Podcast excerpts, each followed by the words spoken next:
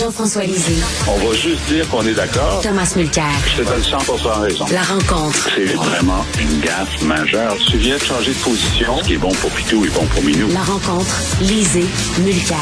Jean-François, je ne croyais jamais lire ça sous ta plume aujourd'hui dans Le Devoir. Tu t'ennuies de Michael Jean. Et oui. Et oui, même moi, je me suis, je me suis surpris parce que le, le sommet de la francophonie vient de se terminer. Et euh, je veux dire, il se passe pas grand-chose là. Il se passe pas grand-chose. Et euh, le, le, la secrétaire générale, Madame Mushiki Wabo, euh, elle est comme, je veux dire, qu'est-ce qu'elle représente?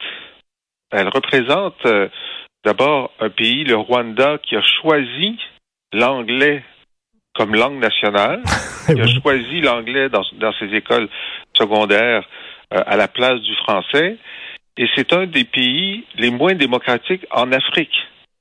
Alors, l'OIF, sous Abdou Diouf, Boutros Boutros Ghali et Michael Jean, était une force de démocratisation. Moi, j'étais conseiller M. Bouchard, ensuite j'ai été ministre, j'ai fait quatre sommets de la francophonie et j'ai vu comment, sur la question de la démocratie, petit à petit, euh, l'OIF devenait une force pro-démocratie en Mhm. Afrique en particulier.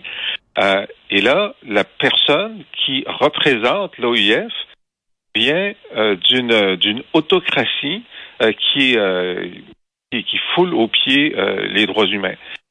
Et ensuite, ben, et, et qui est d'un pays anglophone. Bon, elle parle français. Hmm.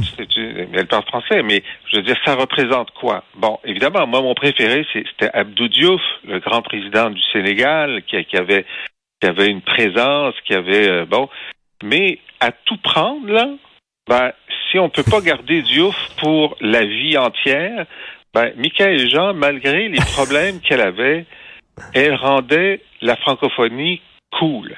Quand elle se promenait en Afrique, euh, au Cambodge ou ailleurs, c'était une rockstar. Les gens l'aimaient et puis elle donnait, elle, elle disait, ben voyez, la, la francophonie, c'est jeune, ça a de l'énergie, elle était éloquente. Bon, au moins, il y avait ça, il y avait une plus-value, là. Il faut dire que ce qui s'est passé avec, euh, avec son remplacement, c'est que la, la seule raison pour laquelle euh, une ministre du Rwanda dirige l'OIF, c'est parce qu'Emmanuel Macron avait besoin d'avoir de bonnes relations avec le président du Rwanda, Paul Kagame, qui est un homme fort d'Afrique. C'est la seule raison. C'est- une instrumentalisation de l'OIF par la politique étrangère française. Total. Tom, Jean-François critique euh, la nouvelle chef euh, de l'Organisation internationale de la francophonie. Et toi, tu veux nous parler du nouveau chef du Parti conservateur. Tu m'as envoyé ce matin un texte du Globe and Mail assez décoiffant concernant Poilievre. Oui, et ça vaut vraiment la peine de le voir parce que ça donne un petit aperçu de la, du genre de campagne auquel on peut s'attendre de la part de M. Poiliev. Bon, apparemment, il n'est plus conseiller financier parce que rappelons qu'il avait dit aux gens, prenez tout votre argent, allez investir dans une valeur sûre pour avoir une barrière contre l'inflation, achetez du Bitcoin. Ça, ça va marcher. Les crypto-monnaies, c'est ça l'avenir. Alors, il s'est fait rabrouer, ramasser et déchiqueter cette semaine à la Chambre des communes par les autres partis qui, exemple à l'appui, parlaient de personnes à la retraite qui investi- investissaient parce qu'ils écoutaient ce brillant et talentueux conseiller financier.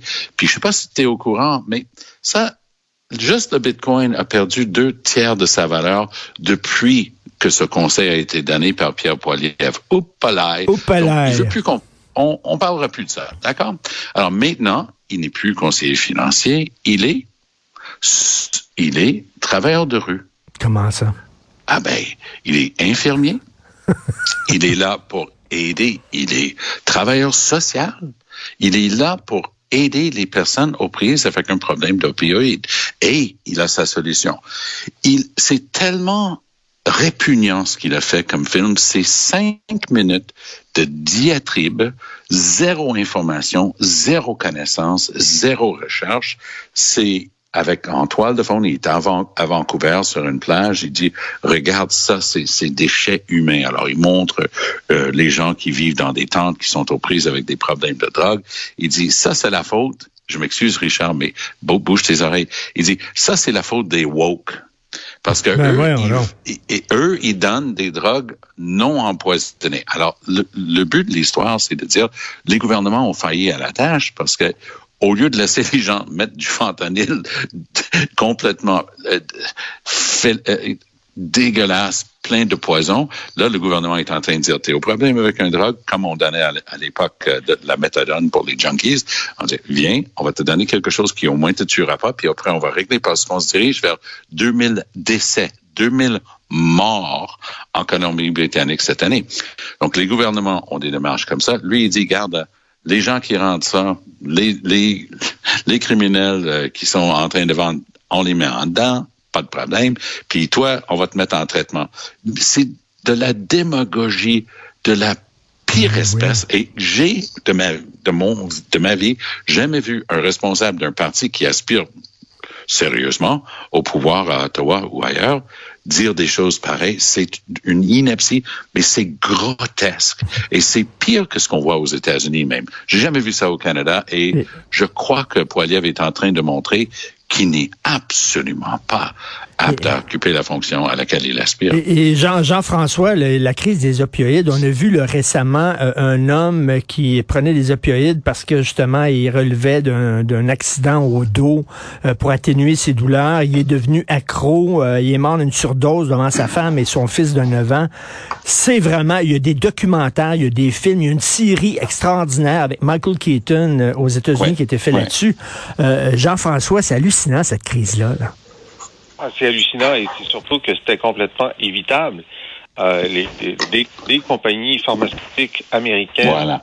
euh, ont Voilà. fait en sorte que euh, le- payé des médecins pour prescrire le fentanyl. Ils ont affirmé que ça n'était pas grave, que ça n'avait pas d'impact à, à court à moyen terme. Il y a eu c'est des, des- des grandes compagnies qui sont devenues des pushers de fentanyl et qui affirmaient écoutez, il n'y a pas de dose euh, il n'y a pas de, de, de dose maximale. Euh, S'il y a un problème, augmentez la dose. Bon, alors là, il y a des compagnies qui ont fait faillite avec ça, des milliards de dollars qui ont été versés en dommages et intérêts, mais le mal est fait. Et puis euh, maintenant, c'est les Chinois qui produisent du fentanyl puis qui l'envoient ingrédients, ouais. à travers des... Mais, euh, mais, mais, mais- mais Tom, c'est absolument dégueulasse de se faire du capital politique Ah. sur le dos de, de victimes d'une épidémie épouvantable. Exactement, Richard. C'est exactement ce que Poiliev est en train de faire. C'est tellement bien dit de ta part. Oui, Hum. il essaie de se faire un capital politique sur une crise qui n'affecte pas la personne qui, qui vit dans la prairie. Là. Ah ben non, les grandes villes partout au Canada sont aux prises avec Ben ce oui. problème-là. Mais sa base à lui, c'est pas le, le downtown East Side de Vancouver. Sa base à lui, c'est des gens qui vivent leur vie dans leur collectivité, qui vont regarder le truc de Poiliev et dire, hey, il a bien raison.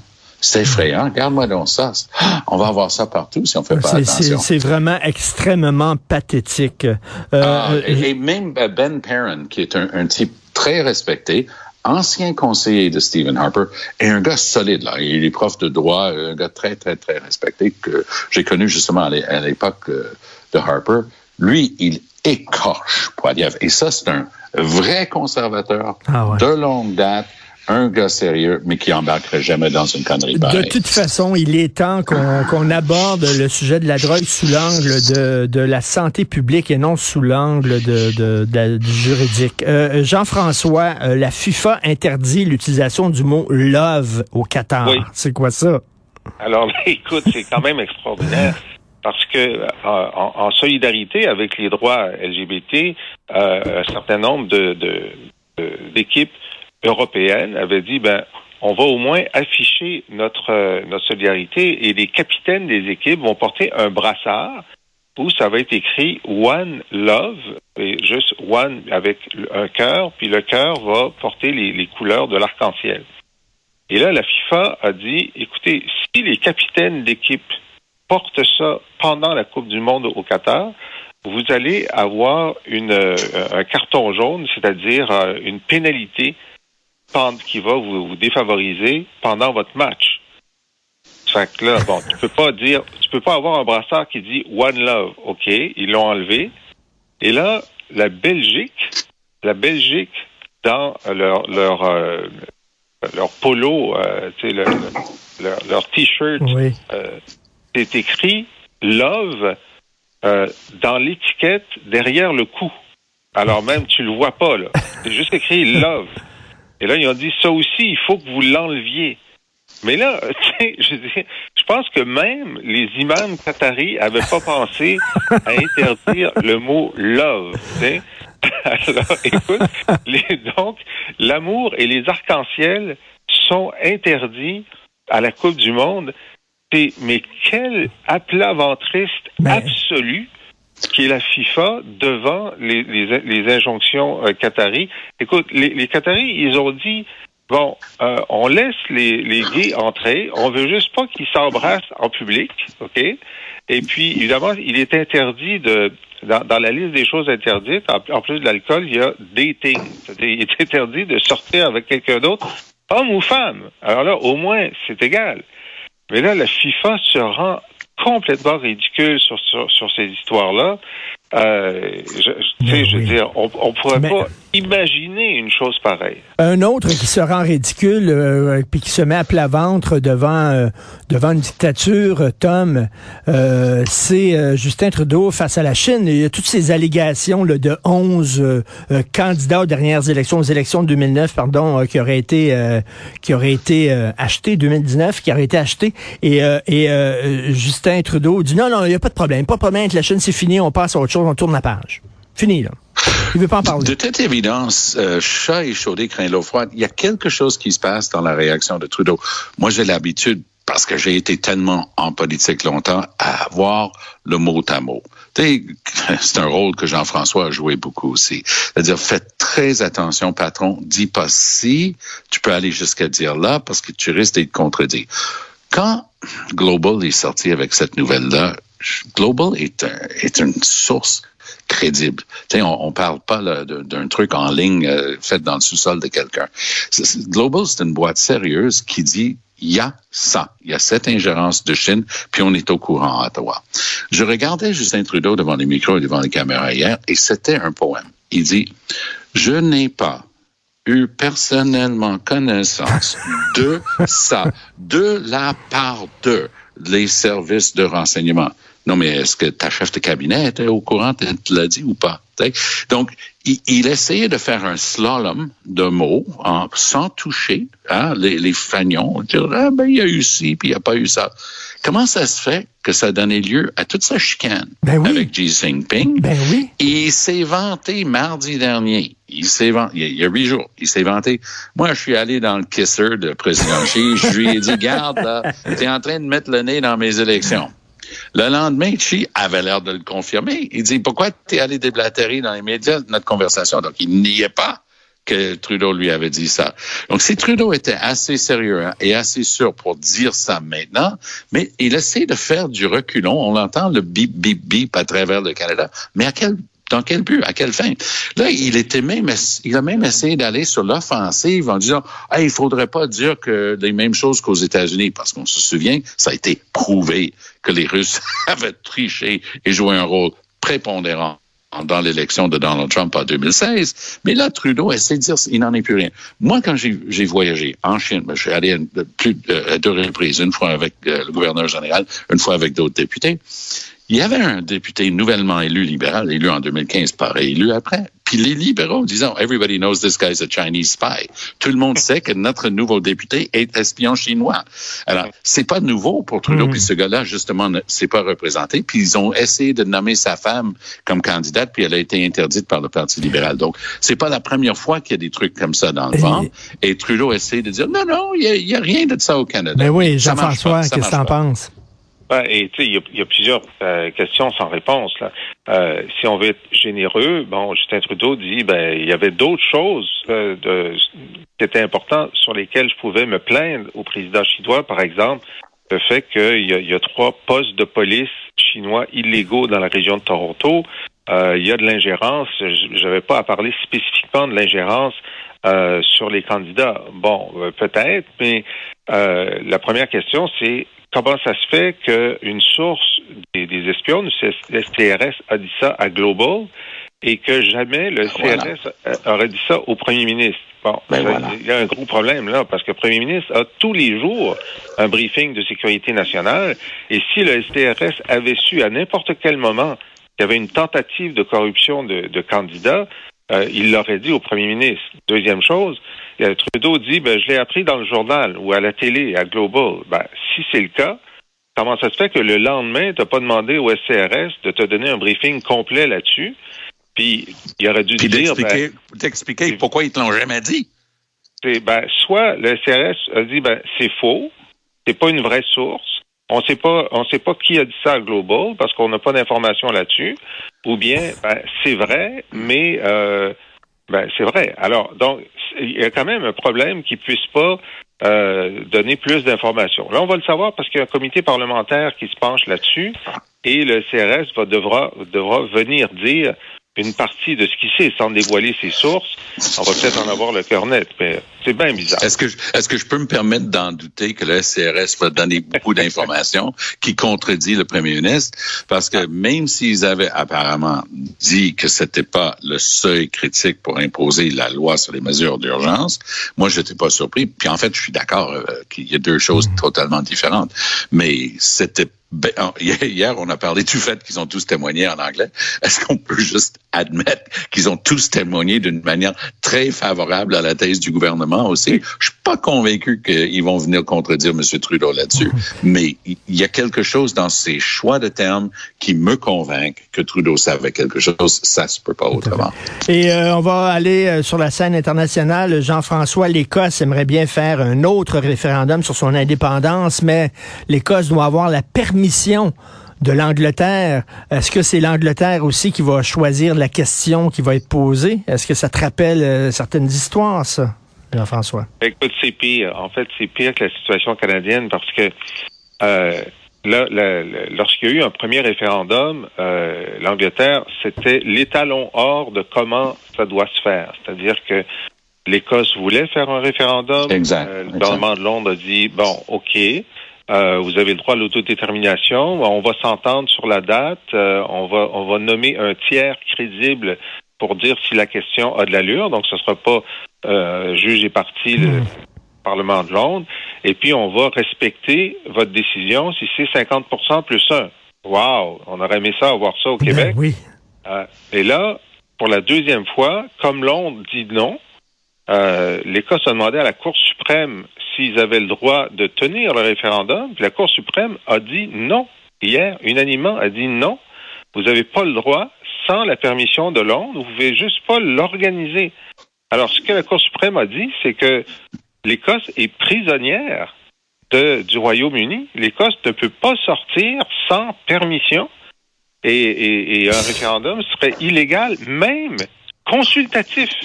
Ils n'ont même pas con. le droit d'en faire Ben, un. Voyons donc. Non, c'est ça. Et si on, compare, si on compare avec la situation ici, en 98, la Cour suprême du Canada, dans le fameux renvoi sur la sécession, avait dit oui, vous avez le droit de faire un référendum. Oui, vous avez le droit de changer l'ordre constitutionnel qui est basé sur tel, tel, tel principe et partir. Ça prend de la clarté en ce qui, c'était très intéressant, qualitative et quantitative. Qualitative, personne n'a le droit de tricher. Quantitative, 50% plus 1. Mais il y a un bout de phrase où ils disent, donc, la clarté de la réponse, c'est plus qu'une simple majorité numérique. Ils voulaient, ils renvoyaient à cette question de la qualité de la question, la clarté, l'ensemble de l'œuvre. Est-ce que tout le monde avait le droit de voter? Est-ce que la manière de compter les votes? Dans mon comté en 95 lors du référendum, 5426 votes ont été rejetés dans un comté. Donc, le Cour suprême faisait référence aussi au fait que un parti comme le fédéral n'a pas le droit de dépenser plus que le seuil et ainsi de suite. Tout doit être clair. Le fédéral sous Jean Chrétien s'est amusé à faire la loi sur la clarté qui venait brouiller les cartes parce que le fédéral disait c'est nous qui allons écrire la question et Trudeau je me souviens, lors de, de nos débats lors de la campagne de 2015, j'ai, je lui ai demandé 12 fois, j'ai dit, c'est quoi le chiffre? C'est quoi le chiffre? Il m'a dit, le chiffre, c'est neuf. Il y a eu neuf juges de la Cour suprême. Hey, c'est quoi? Il- lui, lui, il disait, euh, de- de- devant des étudiants à l'Université de Montréal, c'est, c'est peut-être quelque chose comme deux tiers, mais quelque chose comme... Non, non, c'est 50% plus un pour dé- débattre, mais la qualité de ton mandat pour débattre et discuter est conditionnée par le, le résultat que tu as eu. Mais le fédéral, depuis Chrétien, ils ont joué à ce jeu-là. Ça, c'était Stéphane Dion, Jean Chrétien, et maintenant Trudeau toujours euh, dans ces mêmes créneaux. Il faut mmh. quand même admettre que Trudeau lui-même fait rien pour euh, pour secouer le, le canoë. Il ne cherche pas euh, à revenir dans, dans ce film-là, mais historiquement, ce sont les libéraux fédéraux qui ont toujours euh, foutu la pagaille. Que Londres soit en train de dire c'est nous qui décidons, la Cour suprême les donne raison. Donc l'Écosse est vraiment dans un étau constitutionnel et c'est la meilleure manière d'assurer que la prochaine fois les Écossais vont dire hasta la vista baby. Ben oui, tout à fait. Alors euh, hein, ben, bonjour le droit au peuple à s'autodéterminer. Merci beaucoup à vous deux. Bonne journée, on se reparle demain. Merci. Si vous voulez lire les commentaires de Jean-François Lisée sur l'actualité, écoutez son excellent balado où il euh, commente l'actualité, il revient sur les grandes dates de l'histoire du Québec avec son humour euh, légendaire. Allez sur la boîte